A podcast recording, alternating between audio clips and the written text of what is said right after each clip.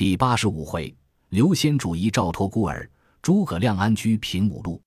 却说张武二年夏六月，东吴陆逊大破蜀兵于萧亭夷陵之地，先主奔回白帝城，赵云引兵拒守。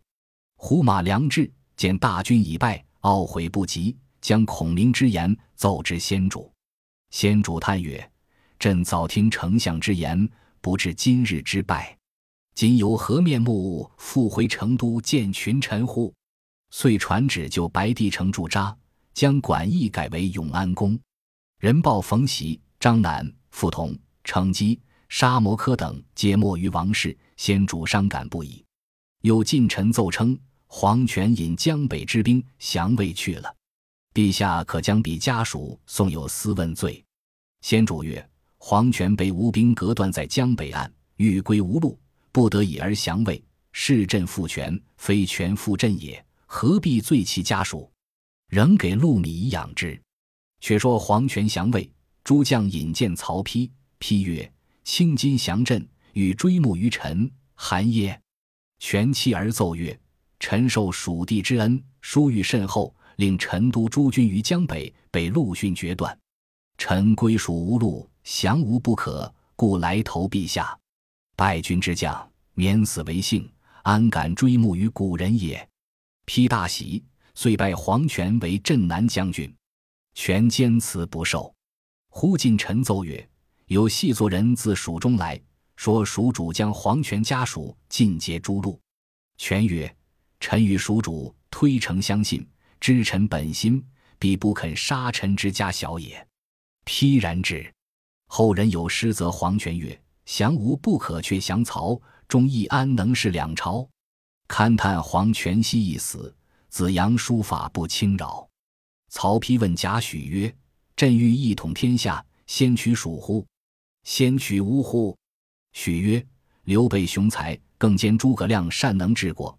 东吴孙权能识虚实，陆逊现屯兵于险要，隔江泛湖，皆难足谋。以臣观之，诸将之中。”皆无孙权、刘备敌手，虽以陛下天威临之，亦未见万全之势也。只可持守，以待二国之变。批曰：“朕已遣三路大兵伐吴，安有不胜之理？”尚书刘烨曰：“晋东吴陆逊新破蜀兵七十万，上下齐心，更有江湖之阻，不可足之。陆逊多谋，必有准备。”批曰：“卿前劝朕伐吴。”今又见祖，何也？夜曰：“时有不同也。西东吴累败于蜀，其势顿挫，故可击耳。今既获全胜，锐气百倍，未可攻也。”丕曰：“朕意已决，轻勿复言。”遂引御林军亲往接应三路兵马。早有哨马报说东吴已有准备，令吕范引兵拒住曹休，诸葛瑾引兵在南郡拒住曹真。朱桓引兵当助如须以拒曹仁。刘烨曰：“既有准备，去恐无益。”丕不从，引兵而去。却说吴将朱桓年方二十七岁，极有胆略。孙权甚爱之。时督军于如须，闻曹仁引大军去取县西，桓遂进拨军守把县西去了，只留五千骑守城。忽报曹仁令大将长雕同诸葛虔、王双。引五万精兵飞奔如须城来，众军皆有惧色。桓案见而言曰：“胜负在将，不在兵之多寡。兵法云：客兵备而主兵半者，主兵尚能胜于客兵。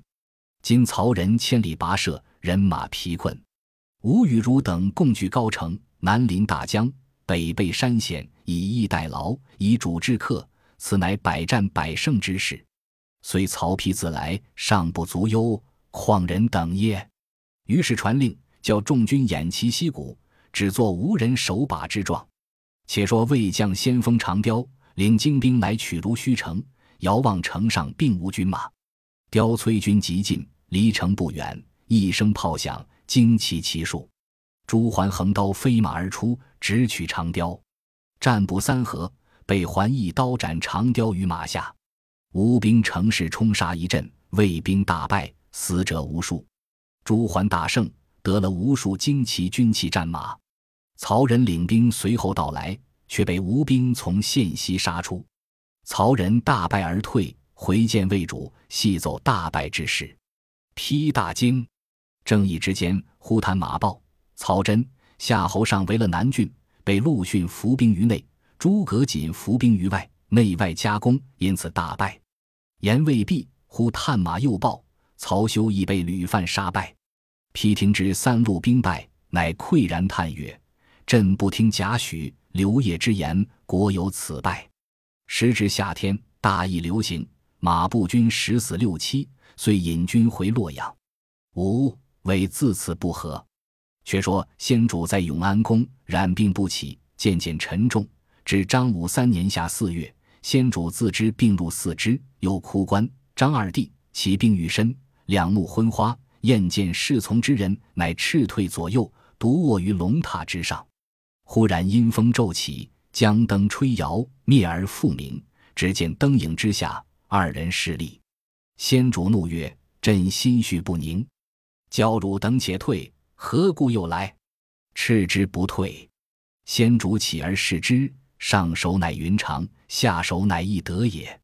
先主大惊曰：“二弟原来尚在。”云长曰：臣等非人，乃鬼也。上帝以臣二人平生不失信义，皆敕命为神。哥哥与兄弟聚会不远矣。先主扯定大哭，忽然惊觉二弟不见，即唤从人问之，时正三更。先主叹曰：“朕不久于人世矣。”遂遣使往成都，请丞相诸葛亮、尚书令李严等星夜来永安宫听受遗命。孔明等与先主次子鲁王刘永、梁王刘礼来永安宫见帝，刘太子刘禅守成都。且说孔明到永安宫，见先主病危，慌忙拜伏于龙塔之下。先主传旨，请孔明坐于龙塔之侧。抚其背曰：“朕自得丞相姓成帝业，何其志识浅陋，不纳丞相之言，自取其败，悔恨成疾，死在旦夕。”四子孱弱，不得不以大事相托，言泣泪流满面。孔明亦涕泣曰：“愿陛下善保龙体，以复天下之望。”先主以目便是，只见马良之弟马谡在旁。先主令且退，速退出。先主谓孔明曰：“丞相观马谡之才何如？”孔明曰：“此人亦当世之英才也。”先主曰：“不然。”朕观此人言过其实，不可大用。丞相宜深察之。吩咐毕，传旨召诸臣入殿，取纸笔写了一诏，递与孔明而叹曰：“朕不读书，粗知大略。圣人云：鸟之将死，其鸣也哀；人之将死，其言也善。朕本待与卿等同灭曹贼，共扶汉室，不幸中道而别。樊丞相将诏付与太子禅。”令勿以为常言，凡事更望丞相教之。孔明等泣拜于地曰：“愿陛下将息龙体，臣等尽失犬马之劳，以报陛下知遇之恩也。”先主命内侍扶起孔明，一手眼泪，一手执其手，曰：“朕今死矣，有心腹之言相告。”孔明曰：“有何圣谕？”先主泣曰：“君才十倍曹丕。”必能安邦定国，终定大事。若四子可辅，则辅之；如其不才，君可自为成都之主。孔明听毕，汗流遍体，手足失措，泣拜于地曰：“臣安敢不竭股肱之力，尽忠贞之节，继之以死乎？”言讫，叩头流血。先主又请孔明坐于榻上，唤鲁王刘永、梁王刘礼近前，吩咐曰。尔等皆记朕言，阵亡之后，尔兄弟三人皆已复侍丞相，不可怠慢。言罢，遂命二王同拜孔明。二王拜毕，孔明曰：“臣虽肝脑涂地，安能报知遇之恩也？”先主谓众官曰：“朕已托孤于丞相，令四子以复事之，卿等俱不可怠慢，以复朕望。”右主赵云曰。朕与卿于患难之中相从到今，不想于此的分别。卿可想朕故交，早晚看去无子，勿负朕言。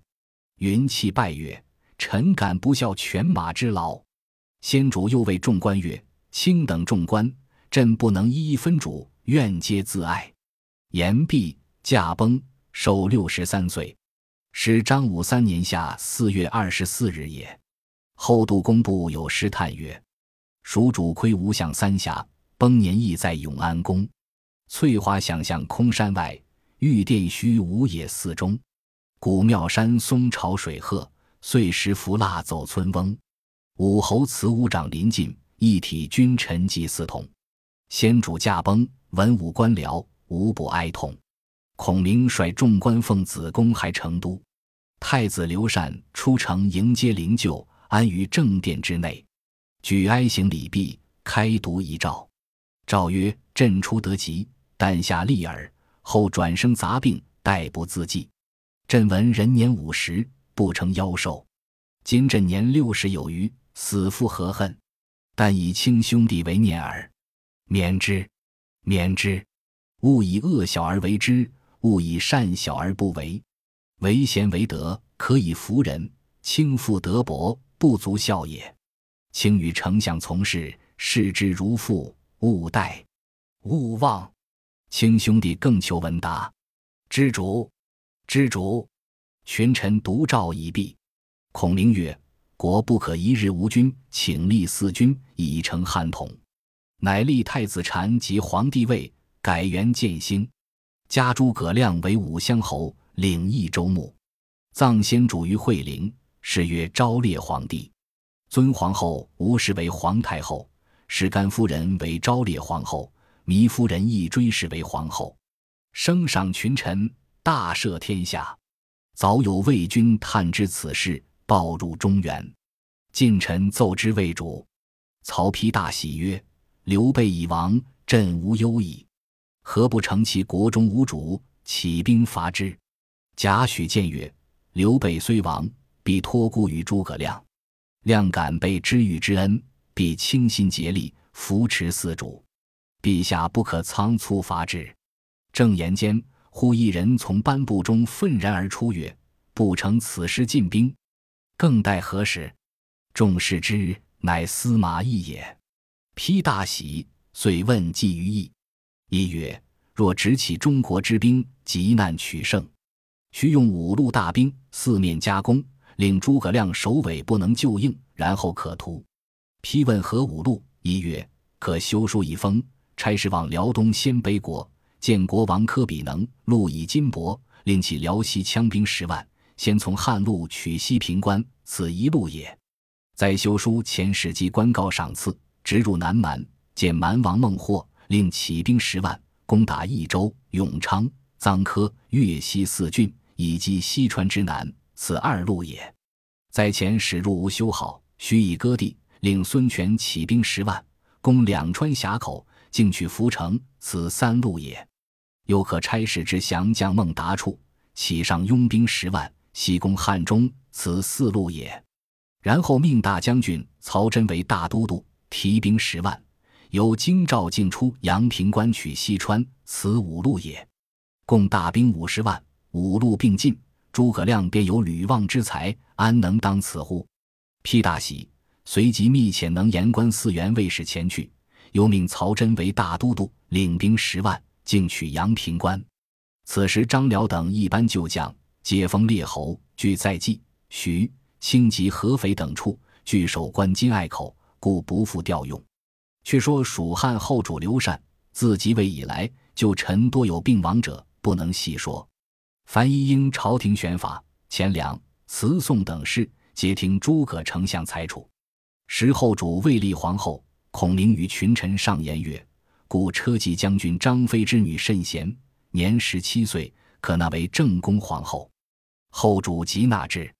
建兴元年秋八月，忽有边报说，魏调五路大兵来取西川。第一路，曹真为大都督，起兵十万，取阳平关。第二路。乃反将孟达，起上拥兵十万，犯汉中。第三路乃东吴孙权，起精兵十万，取峡口入川。第四路乃蛮王孟获，起蛮兵十万，犯益州四郡。第五路乃藩王柯比能，起羌兵十万，犯西平关。此五路军马甚是厉害。以先报之丞相，丞相不知为何，数日不出事事。后主听罢大惊，即差进士击旨，宣召孔明入朝。时明去了半日，回报丞相府下人言，丞相染病不出。后主转慌。次日，又命黄门侍郎董允建议大夫杜琼去丞相卧榻前告辞大事。董、杜二人到丞相府前，皆不得入。杜琼曰：“先帝托孤于丞相，今主上出登保卫，被曹丕五路兵犯境，军情至急，丞相何故推病不出？”良久，门吏传丞相令，言病体稍可，明早出兜堂议事。董。杜二人叹息而回。次日，多官又来丞相府前伺候，从早至晚又不见出，多官惶惶，只得散去。杜琼入奏后主曰：“请陛下圣驾，亲往丞相府问计。”后主即引多官入宫，启奏皇太后。太后大惊，曰：“丞相何故如此？有负先帝委托之意也，我当自往。”董允奏曰：“娘娘未可轻往，臣料丞相必有高明之见，且待主上先往。如果怠慢，请娘娘于太庙中，赵丞相问之未迟。”太后依奏。次日，后主车驾亲至相府，门吏见驾到，慌忙拜伏于地而迎。后主问曰：“丞相在何处？”门吏曰：“不知在何处，只有丞相君旨。”叫挡住百官，勿得折入。后主乃下车步行，独进第三重门，见孔明独倚竹杖，在小池边观鱼。后主在后立久，乃徐徐而言曰：“丞相安乐否？”孔明回顾，见是后主，慌忙弃杖，拜伏于地曰：“臣该万死。”后主扶起，问曰：“今曹丕分兵五路，犯境甚急，相父缘何不肯出府试试？”孔明大笑，伏后主入内室坐定，奏曰：“五路兵至，臣安得不知？臣非关羽，有所思也。”后主曰：“如之奈何？”孔明曰：“羌王柯比能、蛮王孟获、反将孟达、魏将曹真，此四路兵，臣已皆退去了也。只有孙权这一路兵，臣已有退之之计，但需一能言之人为使，因未得其人。”故孰思之？陛下何必忧乎？后主听罢，又惊又喜，曰：“相父国有鬼神不测之机也。愿闻退兵之策。”孔明曰：“先帝以陛下付托于臣，臣安敢旦夕怠慢？成都众官皆不晓兵法之妙，贵在使人不测，岂可泄露于人？老臣先知西番国王柯比能引兵犯西平关。”臣料马超机祖西川人士，素得羌人之心。羌人以超为神威天将军，臣以先前一人星夜持袭，令马超谨守西平关，伏四路骑兵，每日交换，以兵拒之。此一路不必忧矣。有南蛮孟获，兵犯四郡，臣亦飞袭遣魏延领义军左出右入，右出左入，为疑兵之计。蛮兵为平勇力，其性多疑，若见疑兵，必不敢进。此一路又不足忧矣。又知孟达引兵出汉中，达与李严曾结生死之交。臣回成都时，留李严守永安宫。臣已作一书，只作李严亲笔，令人送与孟达。达必然推兵不出，以慢军心。此一路又不足忧矣。又知曹真引兵犯阳平关，此地险峻，可以保守。臣已调赵云引义军守把关隘，并不出战。曹真若见我军不出，不久自退矣。此四路兵俱不足忧，臣上恐不能全保。又密调关兴、张苞二将，各引兵三万，屯于紧要之处，为各路救应。此数处调遣之事，皆不曾经由成都，故无人知觉。只有东吴这一路兵未必变动。如见四路兵胜，川中危急，必来相攻。若四路不济，安肯动乎？臣料孙权想曹丕三路亲吴之愿，必不肯从其言。